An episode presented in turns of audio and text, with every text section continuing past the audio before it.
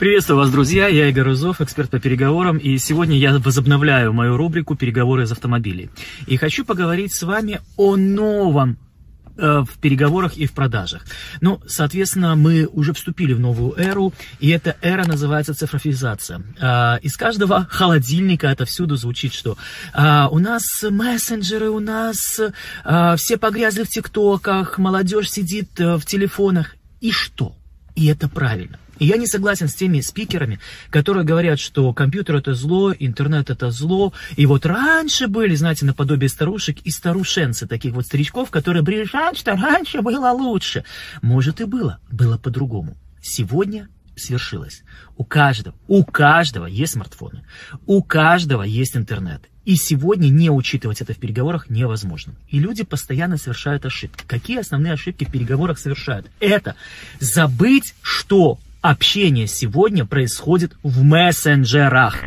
И эту реалию надо принять и, как говорил один герой, простить. А, это не шутка. На самом деле, Хватит мне звонить, звучит отовсюду. Хватит мне звонить. Я слышу это каждый день, когда э, поступают звонки с э, каких-то номеров непонятных, и тебе предлагают банковские услуги. И мы перестаем уже брать телефонную трубку. Нам надоели эти звонки. И э, очень вас прошу отнестись к этому серьезно. Друзья, начните вести переговоры в мессенджерах.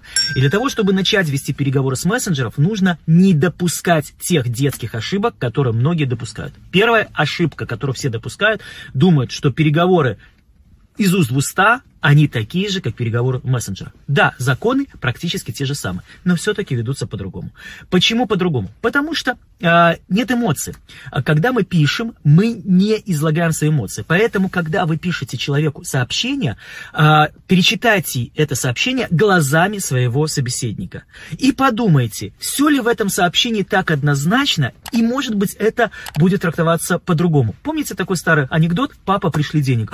Ой, сын написал, у него все плохо, папа, пришли денег. Да нет, он написал, папа, пришли денег.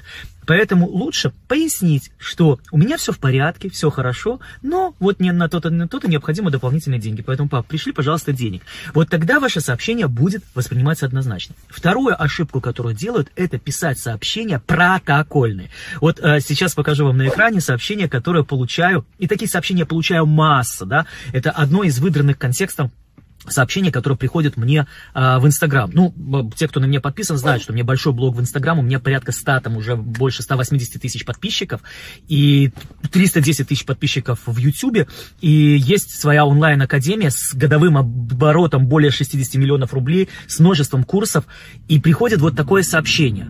То есть человек даже не потрудился посмотреть, кому он пишет. Друзья, нельзя так делать, нельзя так делать. Поэтому перед тем, как писать человеком даже в холодную, посмотрите, кому вы пишете. Теплее пишите, теплее. Теплее это значит изучите, кто этот человек и что ему нужно писать. Это вам всегда поможет. И, конечно же, не надо втюхивать сразу. Установите хороший, добрый контакт. И тогда уже применяем третье правило. Когда вы уже вошли в контакт с человеком, когда вы уже вошли, сделайте свои сообщения индивидуальными. Не бойтесь использовать и смайлики, и душевный язык, это всегда помогает, потому что протокольные речи, они отдаляют вас в переговорах, отдаляют. Ну и, конечно же, четвертое правило, друзья, называйте человека по имени. Это всегда полезно и это всегда приятно. Нету ничего более своего у человека, чем свое имя. Поэтому э, называйте человека по имени, э, указывайте это, это всегда-всегда-всегда хорошо. Ну, друзья, это не все ошибки. На самом деле их вот так вот много. И если вы хотите получить чек-лист о тех ошибок, э, ошибках, которые люди допускают в переговорах мессенджерах, оставляйте свою заявку вот здесь вот. Ну, кликайте, и вы этот чек-лист получите совершенно бесплатно. И я это делаю для того, чтобы вы избегали тех ошибок, тех детсадовских ошибок, которые позволяют провалить переговоры. Поэтому скачивайте вот этот чек-лист, он вам поможет. Ну и помните, что в новой эре новые переговоры. Живите так, как умеете вести переговоры. С вами был Игорь Рузов. Ставьте лайк и оставляйте свои комментарии. Пока.